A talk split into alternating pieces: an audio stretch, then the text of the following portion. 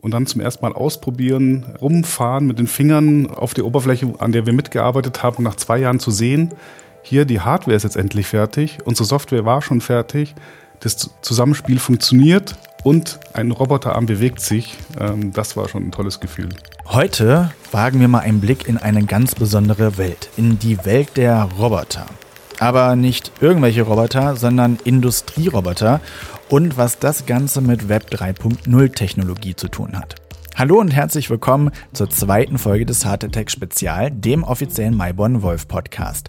Mein Name ist Simon Lohmann. Ich bin normalerweise in unserer Podcast-Redaktion tätig, darf aber für eine kleine Spezialreihe auch mal selbst ans Mikrofon. Das hat folgenden Hintergrund. Vor kurzem fand nämlich bei uns ein besonderes Event statt, der Webtrend Day. Da haben Unternehmen wie die Kreditreform, Grobwerke oder das Bayernwerknetz unseren Gästen spannende Einblicke in echte Use Cases gegeben. Alles natürlich unter dem großen Motto Web 3.0.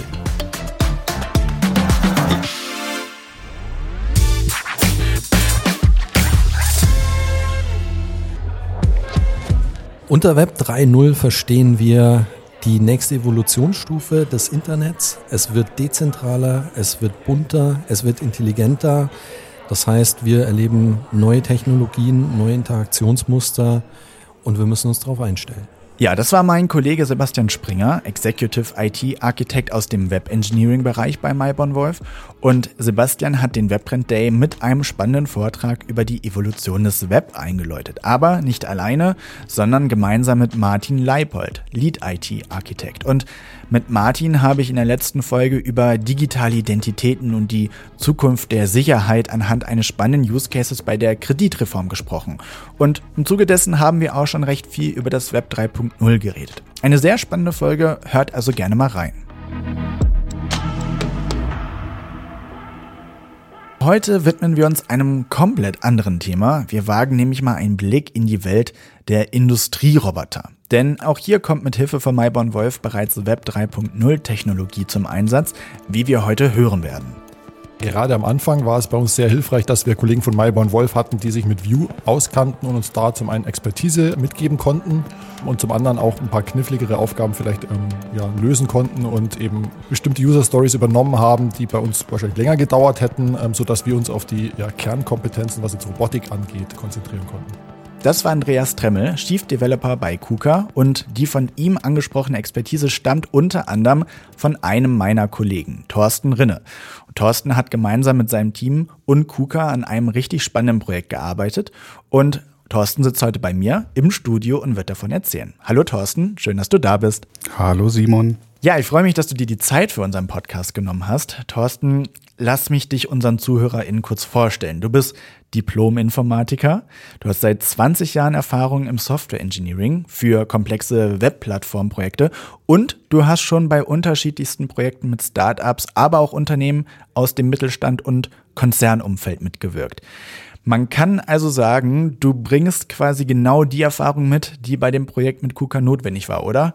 Ja und nein, weil es dann doch was sehr Neues war für, für mich auch. Ähm, das Projekt bei KUKA war dann doch sehr vieles Neues, aber auch vieles, was wir schon kannten. Und die Mischung war dann sehr, sehr spannend und das Ergebnis auch.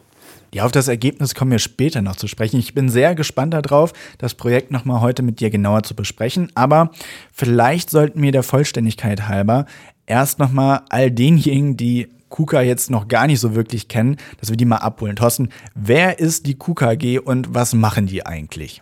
Die KUKA AG äh, gibt es, glaube ich, seit über äh, seit 125 Jahren. Die haben, hatten dieses Jahr Geburtstag ähm, und seit mehreren Jahrzehnten sind, ist die KUKA äh, mit einem Teil weltweit führend bei der Entwicklung und Produktion von Industrierobotern. Äh, die haben verschiedene Größen. Ich glaube, die kleinsten sind so sind diese sogenannten Cobots, also Roboterarme, die nicht viel größer sind als ein menschlicher Arm, mit dem man auch mit, als Mensch interagieren kann. Und die größten Modelle gehen, können, glaube ich, bis zu einer Tonne heben und ja, also KUKA kennen viele, er kam ja, glaube ich, sogar mal in einem James Bond-Film, kam ein KUKA-Roboterarm vor und äh, eigentlich jeder Einspieler aus, ein, aus der Automobilindustrie, aus Fabrikhallen, man sieht immer orangene Roboterarme und orangene Roboterarme sind fast immer von KUKA. Okay, also wir haben mit KUKA einen weltweit führenden Anbieter von Robotik und Anlagenbau und ich glaube, so kann man das schon sagen, einen echten Vorreiter in Sachen Industrie 4.0. Ähm, in unserem Use Case geht es jetzt um Roboter, genauer gesagt um die Bedienung dieser Roboter. Und die Produktpalette, du hast es gerade schon angesprochen, an diesen Industrierobotern bei KUKA, die ist ja auch nicht gerade klein. Das hat der Andreas beim Webtrend Day auch nochmal selbst vorgestellt. Genau, nochmal kurz zu unserem Roboterportfolio. Wir haben relativ viel im Angebot von einem Roboter Titan, wie er heißt, ähm, der bis zu einer Tonne heben kann, wo dann wirklich komplette Fahrzeugkarossen durch die Gegend gehandelt werden können, bis hin auf der rechten Seite ähm, zu den kooperierten Robotern oder äh, Spezialkinematiken möchte ich es jetzt mal nennen, ähm, wo der Roboter eben direkt in Mensch-Maschine-Interaktion ähm, unterwegs ist. Ja, also wir, wir können ja mal die Augen schließen. Wir stellen uns jetzt mal vor, wir sind in so einer Industriehalle Du hast es gerade schon angesprochen, überall stehen diese großen orangefarbenen Roboterarme rum, bewegen sich, montieren irgendwas. Und die sehen nicht nur wahnsinnig teuer und komplex aus, ich glaube, man kann sagen, das sind sie auch. Und die müssen ja am Ende auch irgendwie bedient werden können. Jetzt würde mich mal interessieren, wie konntet ihr von Maiban Wolf KUKA dabei helfen und was hat das eigentlich alles mit Web 3.0 zu tun? Mhm, ähm, wir wurden im Sommer 2020, äh, haben, wurde, hat KUKA bei uns angefragt, ob wir sie mit einem Entwicklungsteam auf Basis von Webtechnologien unterstützen können.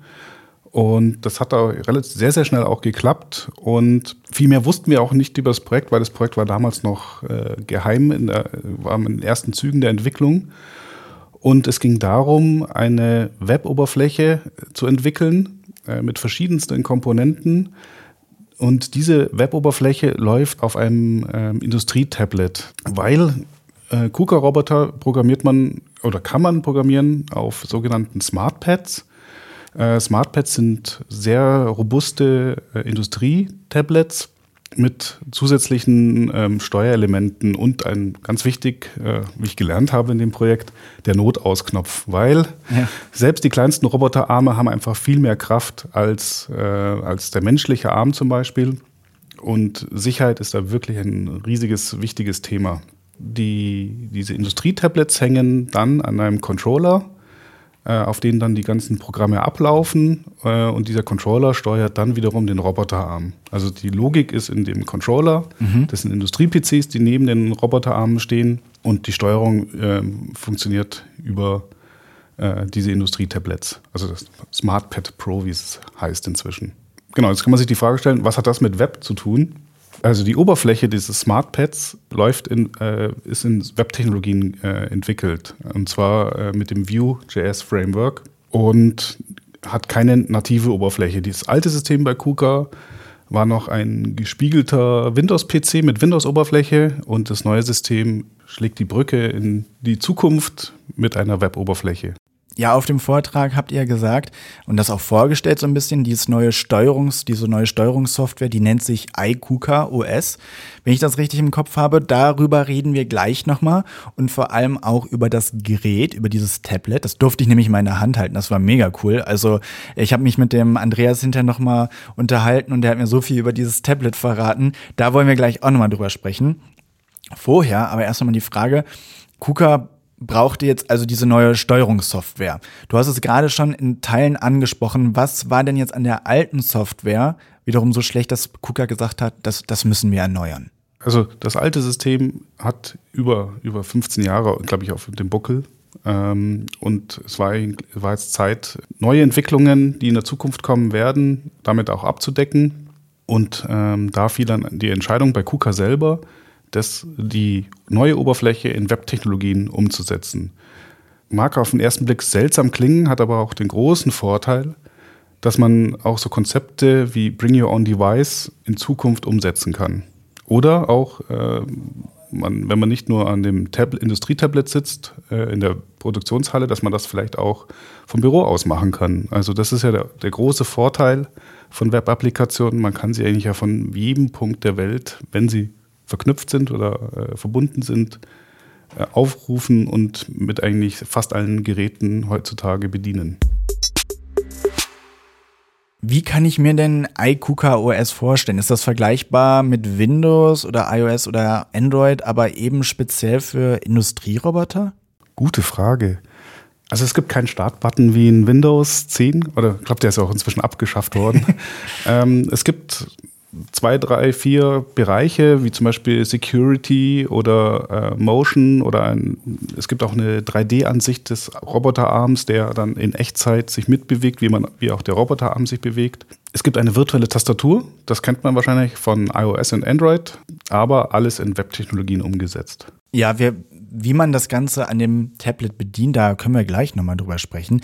Du hast es ja eben schon erwähnt, die ganze Oberfläche, die basiert ja auf Webtechnologien und ein Vorteil, der mir da jetzt so einfallen würde, wäre, dass ja die UI, du hast es eben auch schon angesprochen, ja auf jedem oder fast jedem Gerät ausgeführt werden kann. Was gibt das denn noch für Vorteile, wenn man jetzt auf Web 3.0 Technologie setzt?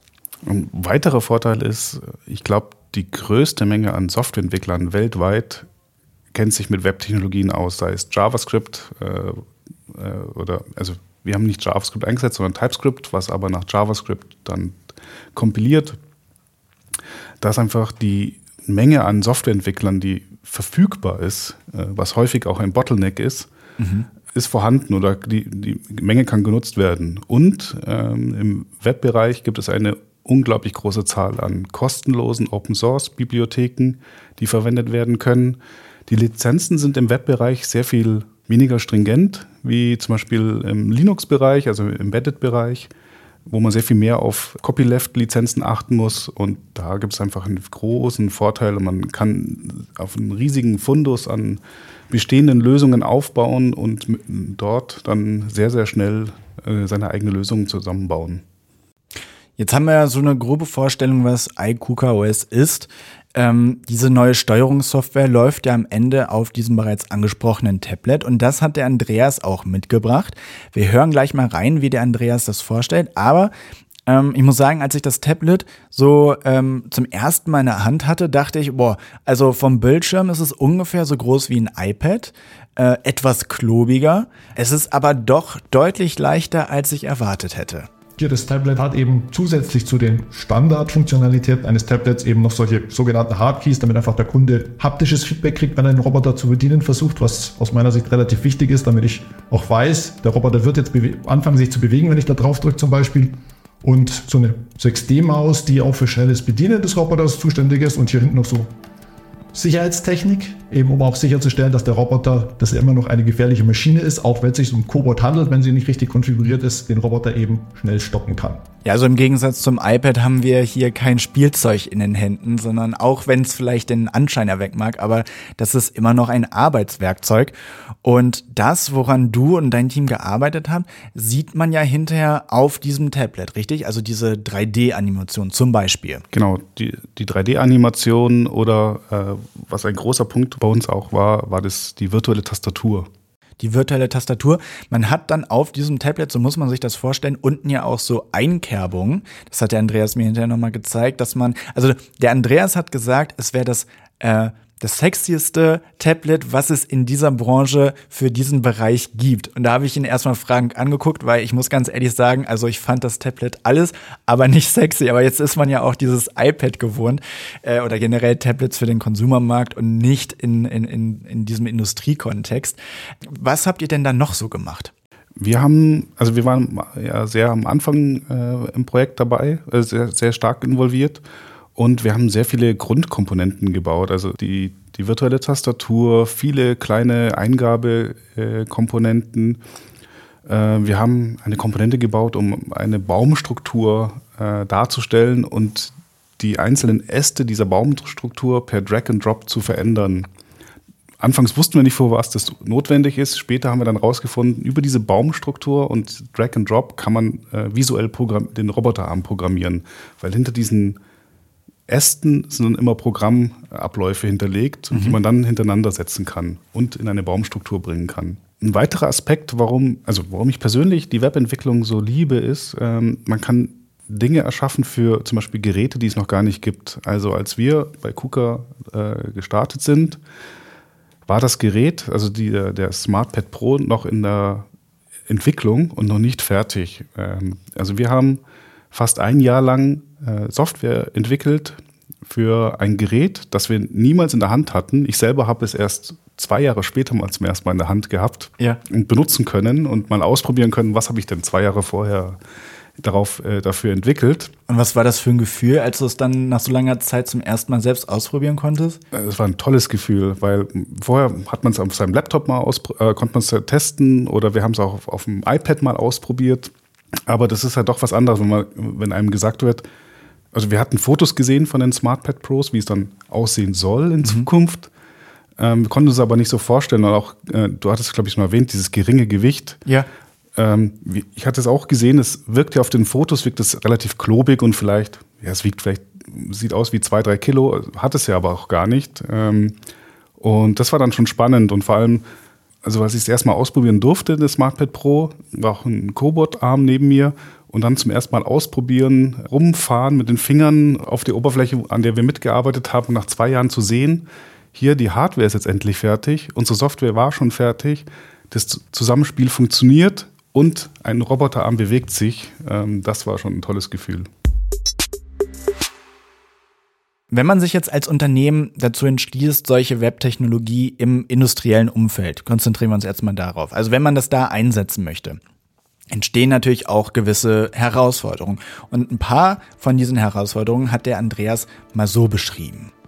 Ähm, zum einen, es wird wahrscheinlich jeder Firma so gehen, ähm, wir sind sehr cost-driven. Das heißt, wir müssen schauen, dass wir die Produktionskosten für diese Geräte hier extrem runterkriegen, ähm, weil je günstiger sie sind, desto günstiger können wir unser Gesamtdrucksystem anbieten, desto mehr verkaufen wir, desto günstiger können wir wieder einkaufen, weil wir höhere Stückzahlen kriegen, desto günstiger oder desto mehr Profit machen wir oder wir können es wiederum günstiger anbieten. Diese schöne Abwärtsspirale, wenn man was andersrum macht, dann haben wir die Aufwärtsspirale, was suboptimal ist.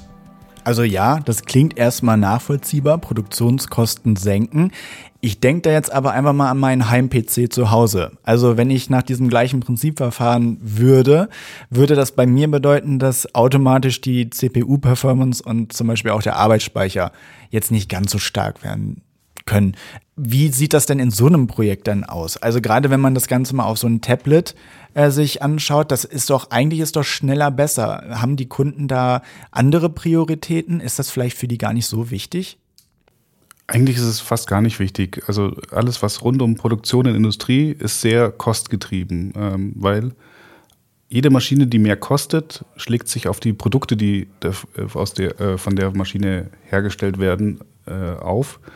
Und deswegen ist es ist da ein sehr, sehr hoher Kostendruck da von den Maschinenherstellern. Und natürlich dann von ihren Kunden natürlich auch. Das ist einfach so getrieben. Wenn man sich äh, das, äh, das Industrietablet, das SmartPad Pro anschaut, oft benutzt man das ja auch nicht. Man programmiert ja einen Roboter nicht äh, täglich um, sondern vielleicht wöchentlich oder monatlich oder wenn man sich die großen Roboter anschaut, die in Produktionsstraßen bei der Automobilindustrie ähm, im Einsatz sind, dann hat man ja teilweise drei, vier Jahre die gleichen Arbeitsabläufe für einen Roboter.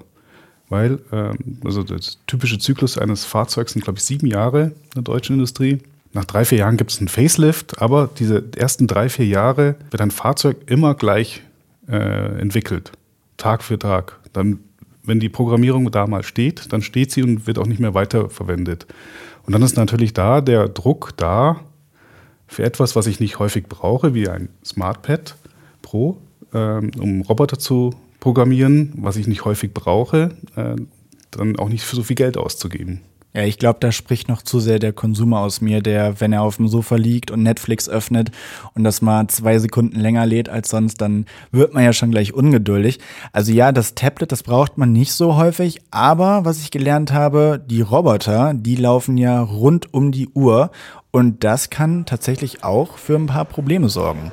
Man hat besondere Herausforderungen, wenn es eben um eine ja, Webanwendung im industriellen Umfeld geht, die 24-7 laufen muss, also 24 Stunden am Tag, sieben Tage die Woche und möglicherweise auch noch mehrere Monate oder gar Jahre am Stück. Ähm, denn anders als bei solchen ja, Webseiten auf einem Laptop ähm, spielen dann kleinere Speicherlöcher oder Speicherschmierer ein größeres Pro stellen ein größeres Problem dar. Ähm, da am Laptop schalte ich nach zwei Stunden oder mache ich meinen Browser nach zwei Stunden wieder zu.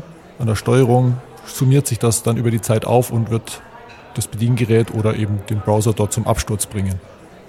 Oder zum Einfrieren, weil die Garbage Collection öfters losläuft, wenn der Speicher langsam knapp wird. Und dann wird das Gerät natürlich sehr, sehr träge bis hin, zum nicht, bis hin zur nicht mehr Bedienbarkeit. Ja, das war jetzt eine Erkenntnis, die aus diesem Projekt hervorgegangen ist.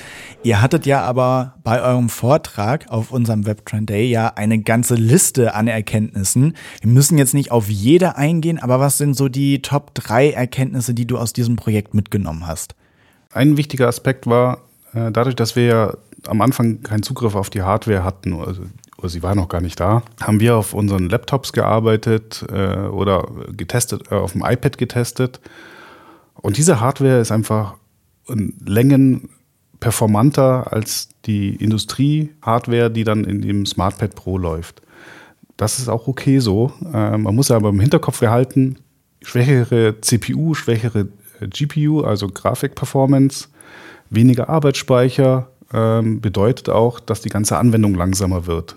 Und äh, dass man da gleich in der Entwicklung gleich mitschaut, wo ist die Routine, die ich gerade entwickle, ähm, ist die CPU-lastig oder nicht? Und da gibt es Punkte, die waren am Anfang uns so nicht klar. Die kamen dann erst äh, im Laufe der Entwicklung und nachdem dann die Software auch auf der echten Hardware getestet werden konnte, kam die dann auch erst heraus. Durch die also geringere Performance muss man schauen, dass man auch die Oberfläche optimiert. Also mit das einfach das äh, Motto weniger ist mehr das passt zwar für den allgemeinen Trend, äh, was wir ja seit ein paar Jahren haben, dass das Design wieder reduzierter wird, aber das hilft zum Beispiel schon mal, um äh, ja die Performance von schwachen CPUs auszugleichen, wenn man äh, zum Beispiel wenig Schatten hat. Das sind Kle Kleinigkeiten, die, also die vielleicht auch niemanden auf den ersten Blick auffallen, aber die unterstützen einfach, äh, dass, dass die Webanwendung weniger CPU-Performance, weniger Speicher benötigt und dadurch auch für den Anwender dann ja, smoother läuft. Ja, Thorsten, wir stellen unseren Gästen am Ende einer jeden Podcast-Folge immer dieselbe Frage, nämlich, wenn du an dieses Projekt denkst, was ist dein Heart Attack? Was lässt dein Herz höher schlagen? Bevor du antwortest, lass uns mal gemeinsam in die Antwort vom Andreas reinhören. Bei diesem Projekt ähm, hat mein Herz schneller geschlagen, wenn ich ähm, gemerkt habe, dass der Roboter sich eigentlich so verhält, wie ich ihm das ähm, ja, beigebracht habe, beziehungsweise dass die Zusammenarbeit zwischen Roboter und der Bedienung in der Web-Oberfläche ähm, smooth und ähm, ganzheitlich schön erfolgt hat. Ja, oder in anderen Worten, wenn das, woran man arbeitet, am Ende auch richtig klappt. Was lässt denn dein Herz höher schlagen, wenn du jetzt an dieses Projekt denkst? Da möchte ich gerne zwei Punkte äh, nennen, Sehr gerne. Ja, klar. Ähm, einmal dieser Punkt, wir haben das Projekt mitten äh, in der Hochzeit von Corona gestartet. Wir waren teilweise neun Leute von Maiborn Wolf in dem Projekt. Wir waren alle zu Hause gesessen. Wir haben den Kunden persönlich nie kennengelernt. Also es gab, normalerweise gibt es immer äh, Kickoffs beim Kunden, äh, wenn wir ein Projekt starten. Das war damals alles nicht möglich. Und wir haben ja europaweit verteilt gearbeitet. Also wir waren ja nicht nur Kollegen bei uns von Maiborn Wolf in ganz Deutschland, sondern auch von KUKA in, in Deutschland verteilt und Kollegen in Ungarn von KUKA, die mit, mit denen wir zusammengearbeitet haben. Also wir haben die meisten Leute erst nach eineinhalb Jahren persönlich kennenlernen können, also zum ersten Mal die, die Hände schütteln können. Und das war so auch so ein, äh, so ein Heart Attack, äh, was ich im Nachhinein ja ein bisschen surreal, aber wahnsinnig toll, da, wie das gut funktioniert hat. Vor allem auch, dass von Anfang an, wo man sich nicht persönlich getroffen hatte, war von Anfang an, äh, haben wir, haben Kuka und wir auf Augenhöhe agiert. Äh, wir konnten sofort mitdiskutieren, durften mit, mitdiskutieren, wir wurden gefragt und das war eigentlich im Nachhinein ein, ein wirklich ja, tolles Projekt und äh, hat sehr, sehr viel Spaß gemacht. Der zweite Hard Attack war dann natürlich, als wir dann nach knapp zwei Jahren zum ersten Mal äh, das SmartPad Pro in der Hand haben durften, mal einen fertigen Roboterarm sehen konnten und dann auch noch die, die Möglichkeit hatten, mal den Roboter mit der Software, die wir mitentwickelt haben, zu steuern. Und das ist, war, war toll. Also einfach mal, man fährt mit dem Finger auf einem Tablet herum und dann macht ein Roboterarm das, was man, äh, wie man in einem 3D, virtuellen 3D-Modell in einer Weboberfläche äh, einen Roboterarm um 180 Grad dreht und dann macht er das auch noch, der einen, einen Meter neben ihm, neben dir steht. Also das war auch ein tolles Gefühl. Das glaube ich. Also ich nehme mit, Web 3.0 schafft sehr, sehr viel neue Möglichkeiten, aber der persönliche Kontakt, der ist immer noch am besten, wenn man die Leute persönlich vor Ort trifft. so ist es, ja. Ja, Thorsten, ich danke dir, dass du dir die Zeit genommen hast. Vielen Dank, dass wir nochmal über dieses Projekt ausführlicher sprechen konnten. Und ich hoffe, euch hat es auch gefallen und ich freue mich, wenn ihr beim nächsten Mal wieder einschaltet. Macht's gut.